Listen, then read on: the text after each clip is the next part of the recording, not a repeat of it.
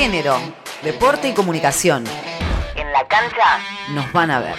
Las Millonarias, campeonas de la Copa Federal. El plantel de River Plate se quedó con la segunda edición del certamen de fútbol femenino tras vencer por 2 a 0 a Belgrano con goles de Stephanie Melgarejo y Agostina Holzeyer en el estadio de Platense. Es el primer título que suman las dirigidas por Daniela Díaz desde la profesionalización de la disciplina en nuestro país. La capitana y una de las referentes del equipo, Justina Morcillo, comparte sensaciones. Ser campeona es algo hermoso, es algo que soñé desde hace mucho tiempo, desde la última vez. Eh, obviamente esta vez es diferente, creo que cada día es, cada vez que, que ganas algo es distinto y, y es muy especial. Creo que es imposible encontrar palabras para describir este momento más que felicidad. Orgullo por este equipo. Costó un montón, costó un montón de laburo. Es muy difícil cuando las cosas no salen y, y levantarse de eso y que siga luchando por objetivos es difícil. Entonces, por eso me da más orgullo y más satisfacción porque yo vi lo mal que le pasamos todas, tantas veces que las cosas no se nos dieron y bueno, que hoy se nos, se nos haya dado me da felicidad, no solo por mí, sino por,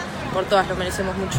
Media sanción para un proyecto sobre igualdad y paridad en el deporte. La Cámara de Diputados de la Nación Argentina aprobó, por amplia mayoría, el proyecto de ley Promoción de Igualdad y Paridad en el Deporte, impulsado por las diputadas Magalí Mastaler, Carla Carrizo y MacFood, mujeres asociadas por el fútbol, con 146 votos positivos, 10 negativos y 2 abstenciones. Ahora se espera el tratamiento y aprobación en senadores. Además, la Cámara Baja también avanzó con una iniciativa que busca establecer un protocolo institucional ante situaciones de violencia de género y o discriminación en asociaciones civiles deportivas.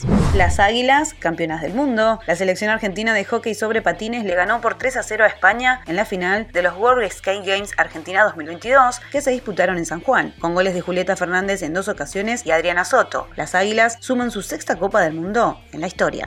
Con equipo mixto, Argentina participará de la United Cup, de la competencia mixta y por naciones que reemplazará la ATP Cup y recuerda la Copa Hoffman, participarán 18 equipos. El certamen tendrá lugar en Australia y se desarrollará del 29 de diciembre hasta el 8 de enero de 2023. El equipo argentino, que estará en el grupo F con Francia y Croacia, estará compuesto por Diego Schwarman, Nadia Podoroska, Francisco Cerúndolo, Lourdes Carlé, Federico Coria, Paula Ormechea y Andrés Molteni.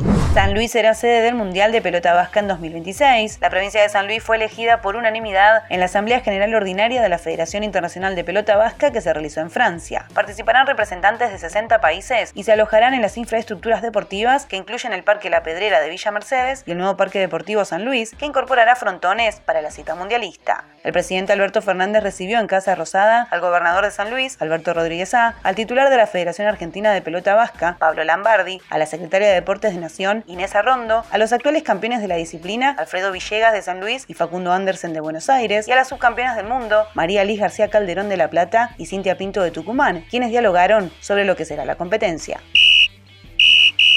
Informó Yamila Castillo Martínez.